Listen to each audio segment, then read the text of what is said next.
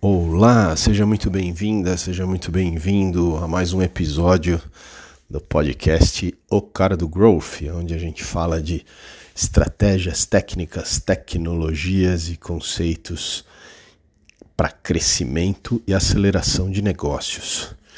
É, hoje a gente vai falar sobre um dos conceitos mais legais, um dos grandes benefícios. Eu sou suspeito porque eu sou muito fã do, de uma estratégia de um programa de growth, que é a previsibilidade.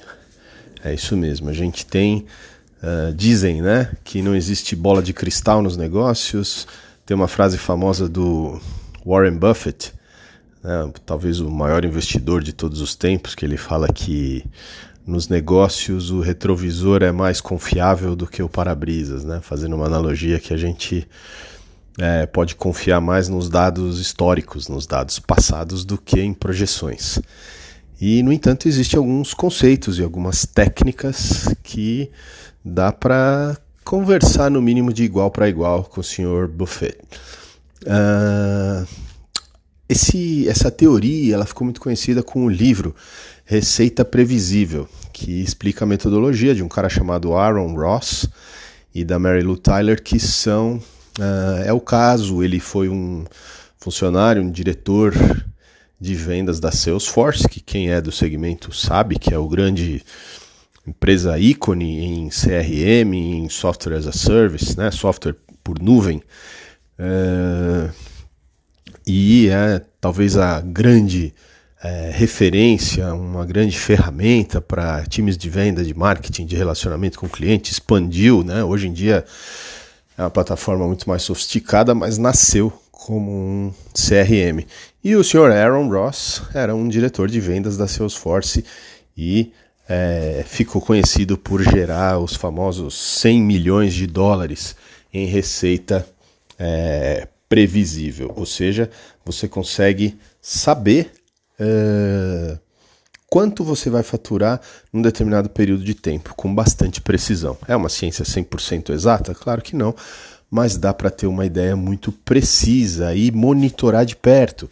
Esse é um dos segredos, né? Então, é, como é que a gente faz isso? Né? Um outro conceito muito difundido, muito conhecido no universo de negócios, especialmente marketing e vendas, é o nosso amigo o funil o funil de vendas, como ele é conhecido, né? Que ele tem aquelas etapas lá no topo do funil que a gente fala é quando uh, o público que a gente está conversando está tentando construir, começando conversas, construir relacionamentos.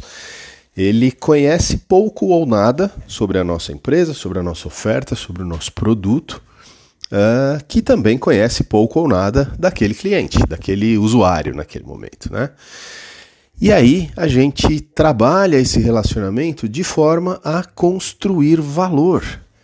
Então, quando eu tenho, por exemplo, um website, um aplicativo, um perfil de rede social ou até mesmo uma uma atividade outbound, né, onde eu faço a iniciativa, a empresa, o time de vendas toma a iniciativa de contatar o cliente, né? É, a gente então é, começa esse contato. E aí, conforme a gente vai estreitando esse relacionamento, geralmente em forma de conteúdo, né? a gente vai enriquecendo esse relacionamento. Ou seja, é, o cliente, esse usuário não sabe nada da minha empresa, ele não sabe é, que eu tenho a solução de um problema dele. Então existe um trabalho do time de marketing, de estratégia, de inteligência de negócios, de entender ah, muito bem. Qual é o problema que a nossa solução resolve? De quem é, a gente resolve um problema? Quem é o dono de um problema que a gente vai ajudar a resolver com a nossa solução, com a nossa uh, tecnologia, com o nosso produto, com o nosso serviço, com o nosso atendimento? Uh, e aí a gente entende como criar valor. Então é assim: ah, olha, você talvez nem saiba, mas se você tem esse problema, eu posso te ajudar. E aí, como é que eu te ajudo? A gente começa trocando informações. Então, vamos pegar um exemplo de uma tecnologia que é muito comum, né? Então, às vezes, uh, dentro da nossa área de marketing, vamos supor, ou financeira, é, vamos supor que eu tenho uma plataforma de automação de vendas, de contatos outbound. Existem algumas bem legais. Num próximo episódio a gente vai explorar um pouco essas possibilidades também. Uh, e aí eu tenho um universo de empresas que querem aumentar suas vendas, que querem aumentar a sua conquista de novos clientes. Então a gente faz um contato com essa empresa dizendo: olha, se você está pensando em aumentar suas vendas, se o seu faturamento está abaixo do ideal, se você não está conseguindo atingir suas metas, são problemas, né? são dores desse possível cliente. A gente pode te ajudar. Olha só, eu tenho essa plataforma, essa ferramenta de automação, de escala. Tudo que tem a ver com automação geralmente proporciona escala. Né? Eu consigo fazer mais num processo automatizado do que num processo artesanal, onde a pessoa tem que fazer cada vez, né, repetir aquele processo. Então a gente vai dizer, olha, existe uma plataforma que pode uh, acelerar e escalar a sua uh, etapa de aquisição de novos clientes. É, você quer conhecer mais? Olha como isso funciona. E aí eu dou um e-book. A gente pode ter um vídeo, a gente pode ter um webinar, a gente pode oferecer uma reunião, uma sessão, uma consulta gratuita para entender e fazer um diagnóstico para esse potencial cliente. Nisso a gente já conhece um pouco melhor o cenário dele. É, de todas essas formas, o que, que a gente está fazendo como empresa que está prospectando? A gente está gerando valor.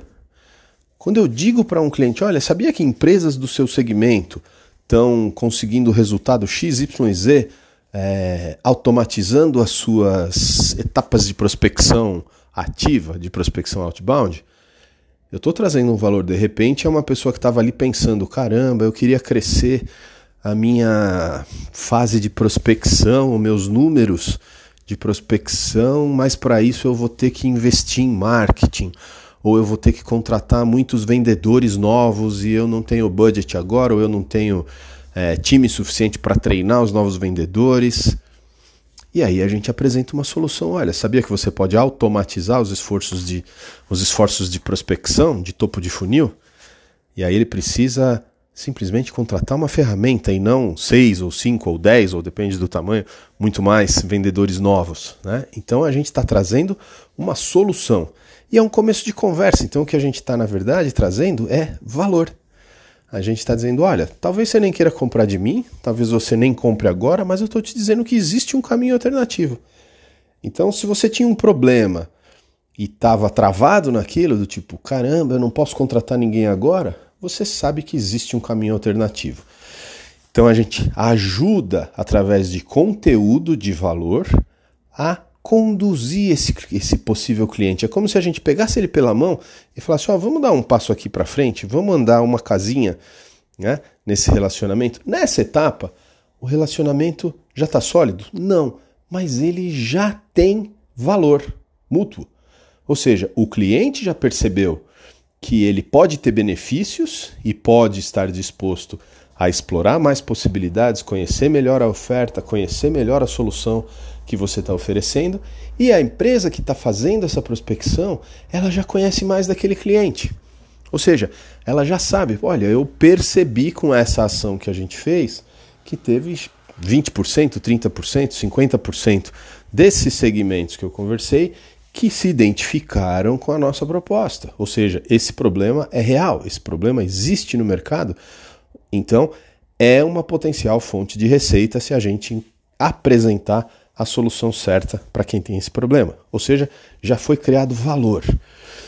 Uma segunda etapa, quando a gente entra, considerando ainda o funil, né, nessa fase a gente está na etapa de atrair. Quando o cliente, o potencial cliente, ele está na fase de descoberta, de aprendizado. Ele está começando a compreender que ele tem um problema. Teve um momento antes disso que ele nem sabia que tinha um problema. E a dor que fez ele perceber que ele tinha um problema foi qual? Não atingir as metas, não ter faturamento suficiente para tomar alguma decisão mais importante de investimento, de crescimento. Né? Então, a gente conduz, como eu falei, né, através de relacionamento de conteúdo, para a fase seguinte, que é a fase de relacionar. Então a gente fez atrair, agora eu entro em relacionar, que é o quê? Vamos, vamos se conhecer melhor. Deixa eu entender, ah, sua empresa tem quantos vendedores? Que metas são essas? São metas agressivas? Você vai precisar é, de uma plataforma básica ou você vai precisar talvez de uma versão mais sofisticada, de uma versão mais avançada. Enquanto isso, é muito comum em ofertas B2B, especialmente, é, ou mesmo em B2C, alguns segmentos, por exemplo, é, academia, é, profissionais de saúde, conforme a gente conversa com o cliente para oferecer uma solução, para construir uma proposta de trabalho, de serviços, de tecnologia, muitas vezes no processo de construir uma proposta a gente já está entregando valor. É quase uma, uma, em alguns casos, uma proposta chega a ser quase uma consultoria. Né? O cliente pode até dizer assim: ah, eu não vou fechar com você agora, mas alguns dos aprendizados que ele teve durante as conversas de negociação, de apresentação, ele pode usar sozinho. A área de marketing é muito comum isso, né? No meu dia a dia no, em marketing, muitas vezes a gente apresenta uma proposta, o cliente não avança ou total ou parcialmente, mas ele sai uh, mais rico dessa, dessa conversa, dessa negociação, dessas apresentações, e às vezes ele fala: caramba, é verdade aquilo que ele falou, talvez eu não precise comprar esse, essa solução agora, mas eu consigo já melhorar o meu cenário atual, eu consigo já é, trazer algum tipo de resultado sem implementar 100% o que essa empresa está me oferecendo. E tudo bem, né? a empresa que faz isso, tem empresa que que se queixa, né? Fala, ah, o cara pegou minha ideia e vai usar. Óbvio, a não ser que você esteja no negócio de vender ideias, né?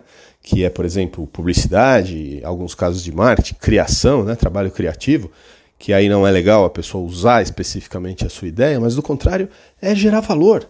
Sempre que a gente gera valor, a gente acaba ficando com uma parte desse valor. Então, é saudável é, trazer para o cliente ideias, trazer para o cliente soluções, né?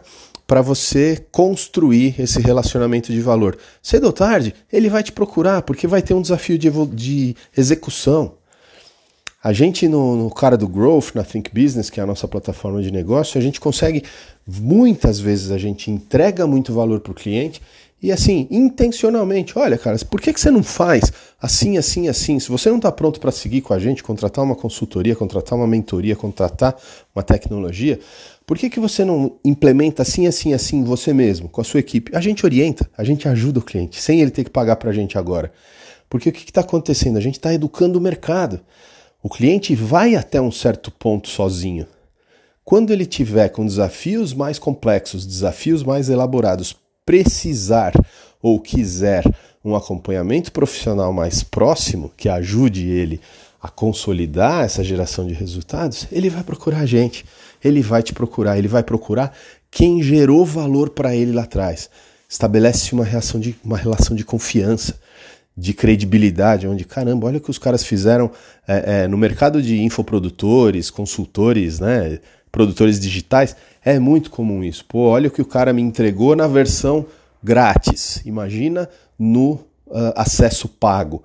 Quando eu contratar essa pessoa, se na parte de conteúdo gratuito já consigo realizar tanta coisa, imagina quando isso tiver uh, com um escopo de trabalho definido, quais vão ser as entregas personalizadas, quais vão ser as entregas ao longo de um cronograma. Então faz muita diferença. Uh, então, voltando às etapas, né? A gente estava falando da etapa de relacionamento, que é onde a gente é, investe mais ainda em conhecer o nosso cliente, que em contrapartida vai conhecer a gente. E aí tem um outro ponto, né? É muito comum no segmento B2B a questão das concorrências. E aí tem aquelas empresas que são contra, não, porque concorrência, o cara pode pegar a ideia, tem as empresas que defendem, né? Ah, é uma forma gratuita de eu divulgar meus serviços. Às vezes ele não fecha comigo naquela concorrência, mas ele fica conhecendo o meu portfólio, pode vir a fechar em um outro momento, né? Até mesmo uma outra solução. Então é como se fosse um, um investimento em marketing é, muito barato ou quase que gratuito, né?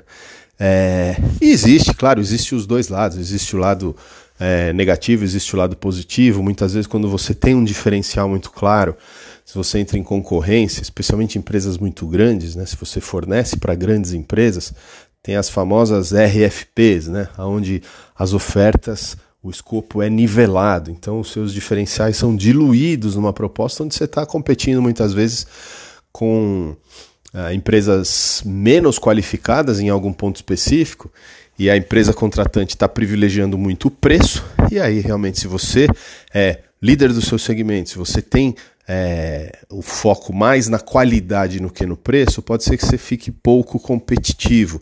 Então, vale avaliar de uma forma estratégica é, caso a caso.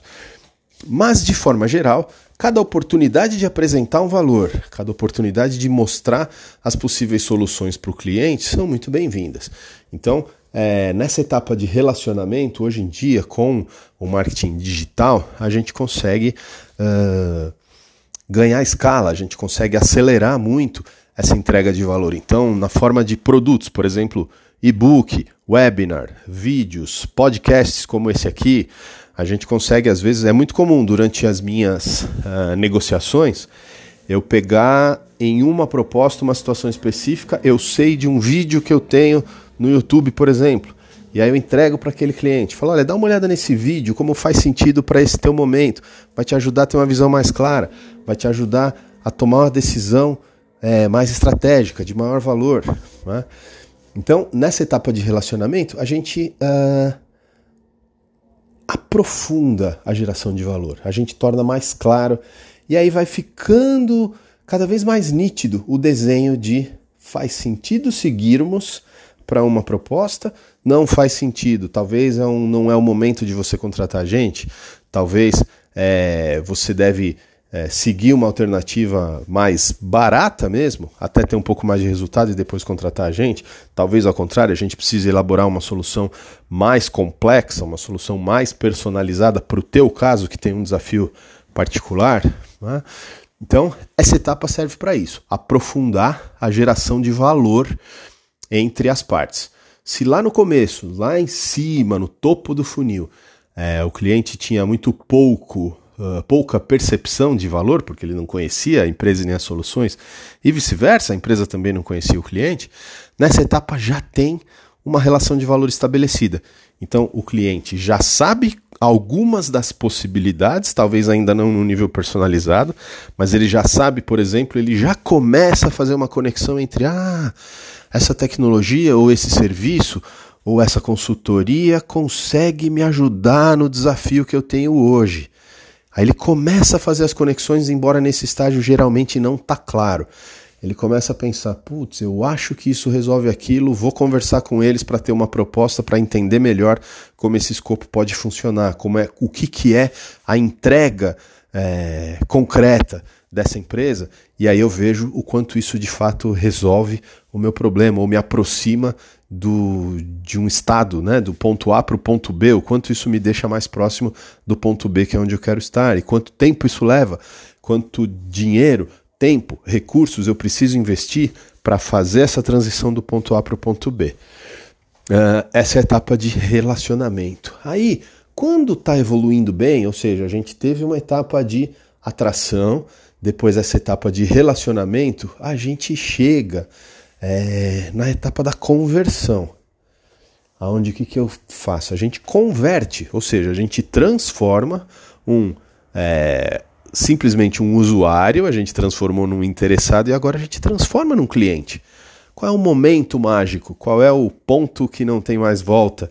Né? O famoso point of no return, aonde acontece a conversão na primeira compra. Quando um interessado, um curioso, um é, usuário, um lead, né, um prospect, compra pela primeira vez, ele se torna um cliente. Por isso a conversão. Né? E aí a gente tem que ter um outro olhar, que é o olhar de jornada do consumidor, que se fala muito hoje em dia nisso, né? A famosa CX, que é a Customer Experience, a experiência do consumidor, a experiência do cliente ao longo de toda essa jornada. Lá em cima, no topo do funil, quando começou a conversa, a experiência desse possível cliente já começou também. Ele já está se relacionando com a nossa empresa, com a sua solução, com o seu discurso, com a sua plataforma, com a sua equipe, com o seu produto, com a sua marca. Então, ali já começou a experiência dele. Quando a gente entrega um conteúdo de alto valor, mesmo que gratuito, ele está tendo uma experiência positiva. Se a partir de um vídeo, de um e-book, de um post de blog, de um podcast como esse, o seu cliente consegue fazer uma pequena mudança, ele consegue evoluir, ainda que não é, de forma impactante, é, na situação que ele tinha um problema e agora ele está se aproximando da solução, ele associa isso com a sua marca, com a sua oferta, com a sua empresa, e isso é muito positivo. Então, é, na etapa de conversão, é onde uma das grandes armadilhas, talvez uma das maiores, se não a maior armadilha de um time de vendas acontece, é na etapa de conversão. O vendedor, as equipes e também muitos líderes, muitos empreendedores, diretores, né, gestores entendem que ali terminou, né? Ah, vendeu, missão cumprida. E na verdade ali está começando nas, nos conceitos mais modernos de customer experience, de growth, quando a gente fala que converteu, ou seja, aquele cliente comprou, começou a jornada ali, né? Começou a conversa. Ali, é, se eu tenho uma estratégia de growth, ou seja, de crescimento bem estruturada, eu comecei uma jornada onde eu já sei os próximos passos, eu tenho o, o famoso lifetime value, né? Que é assim, todo o valor financeiro que aquele cliente vai gerar para a minha empresa enquanto ele for cliente. Aí a gente começa a ter é, as métricas, né? A gente começou esse episódio falando de previsibilidade e agora a gente conecta de novo com esse conceito, que é o que? É, eu sei, eu preciso ter um histórico e para isso eu preciso ter as métricas e eu preciso monitorar, analisar essas métricas e ter um olho clínico para perceber, né, padrões, identificar padrões nisso, que é o que? Quanto tempo um cliente fica comigo em média? Quanto tempo eles ficam gerando valor para minha empresa? Então, ah, eu trabalho num modelo de receita recorrente, onde o cliente paga uma mensalidade, é fácil de medir, né? É a mensalidade vezes o número de meses que ele fica.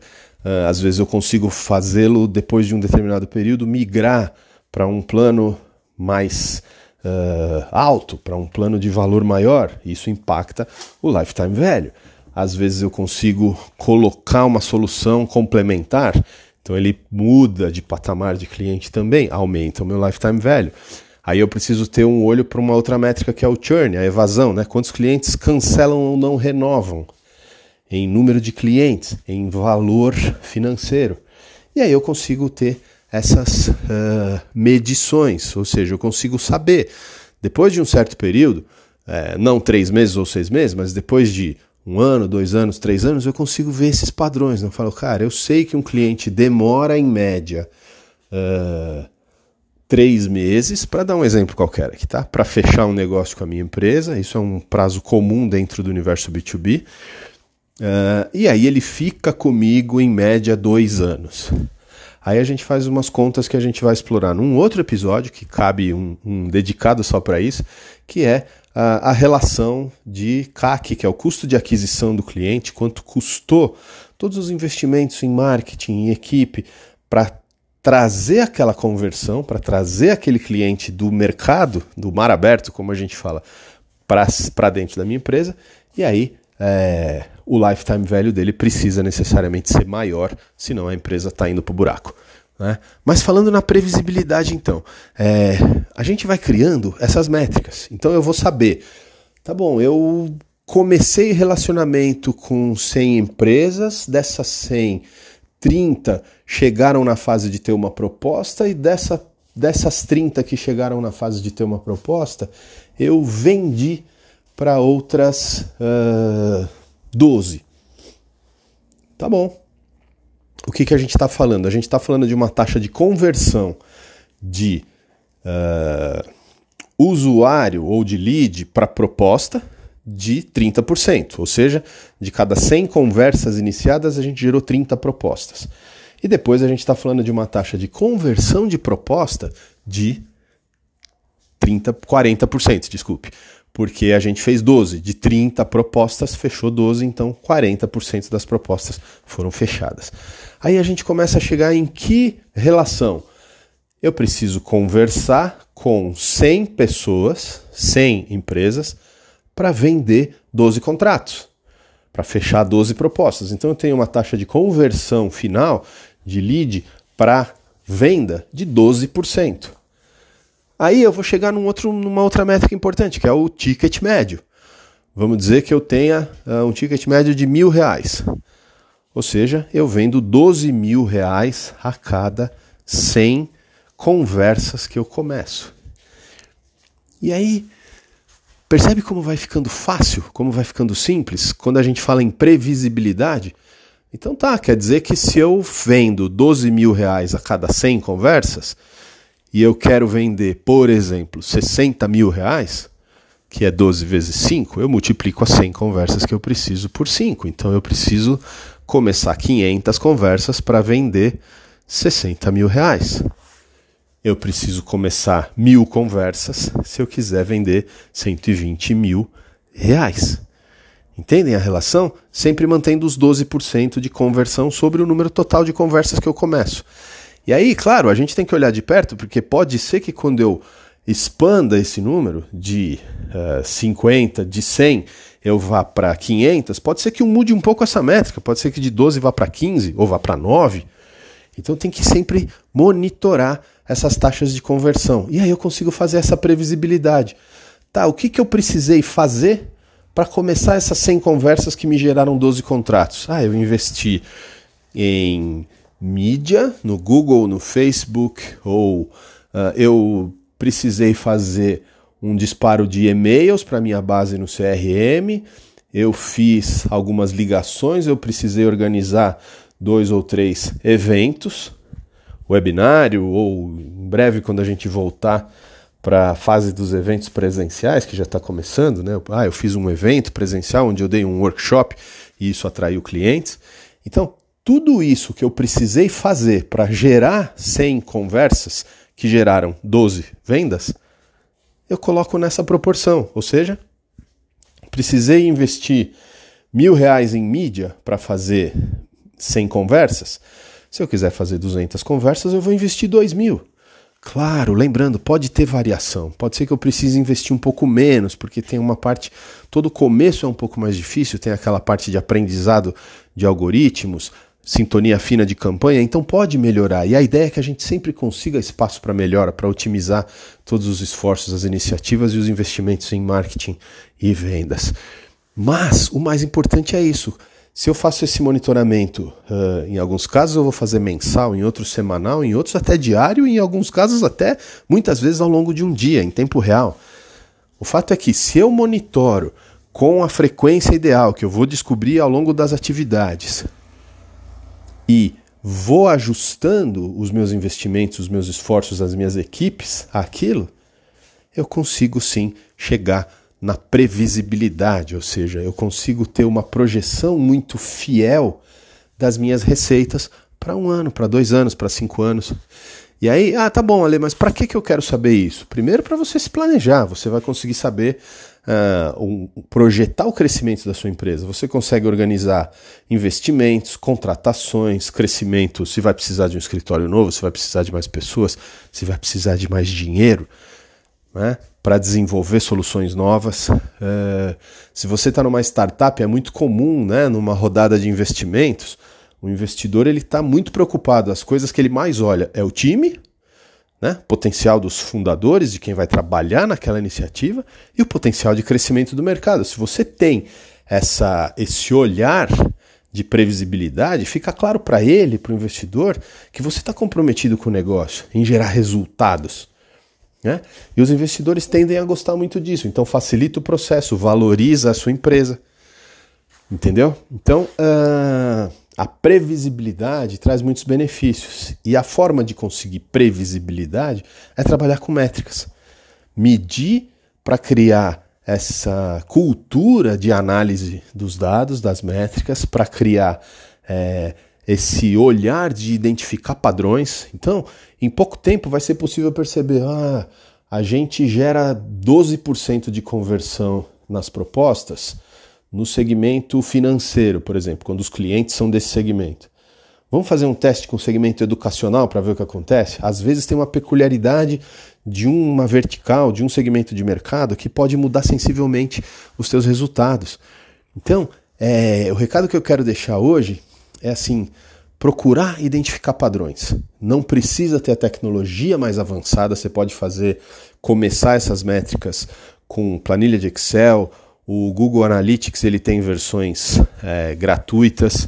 O, a maioria dos softwares é, CRM, Marketing Cloud, esses de automação, de inbound, quase todos têm uma versão gratuita para você começar com uma base pequena, às vezes é limitado pelo número de usuários, em alguns casos é limitado por features, né, funções do, do software da plataforma, mas o fato é que dá para começar.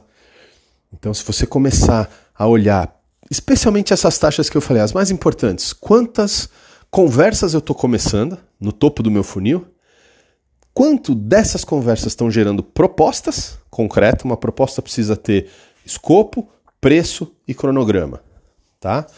Uh, depois a gente vai falar também, tem um episódio inteiro só sobre propostas, que é super importante. E dessas propostas, quantas estão virando negócio? Quantas estão fechando contratos, virando clientes? A partir disso, é, essa, essa é a base, é o, o centro de uma estratégia de previsibilidade nos negócios. E, claro, medir o que precisou ser feito para gerar essas conversas iniciais, tá bom? Grande prazer estar aqui com você. É, aguardo você no próximo episódio. Fica ligado que vai ter muita coisa legal para te ajudar a acelerar crescimento, conquistar novos clientes, conquistar novos mercados, reativar clientes que você já teve que não estão comprando mais e melhorar a rentabilidade dos relacionamentos comerciais atuais. Tudo isso é parte de uma estratégia, de um programa de growth. E a gente está aqui nessa missão de terminar relacionamentos com o cliente chato, aquele que só pede desconto, não traz é, reconhecimento para o seu trabalho, reclama de pagar, não reconhece a transformação que o seu serviço, o seu produto provoca é, na vida dele, no negócio dele. Então, é, trazer esses conceitos, essas tecnologias, essas estratégias que são usadas pelas grandes empresas, pelas startups do Vale do Silício, por essas grandes players de tecnologia como Google, Facebook, Apple, é, e grandes marcas globais ao alcance do pequeno empresário, do gestor de marketing, de vendas de pequenas e médias empresas, para a gente é, acelerar esses negócios, ajudar esses negócios a crescerem e assim melhorar é, a economia, melhorar o país, melhorar a vida das pessoas através dos negócios, que é a missão que a gente acredita. Tá bom? Um grande abraço, até o próximo episódio.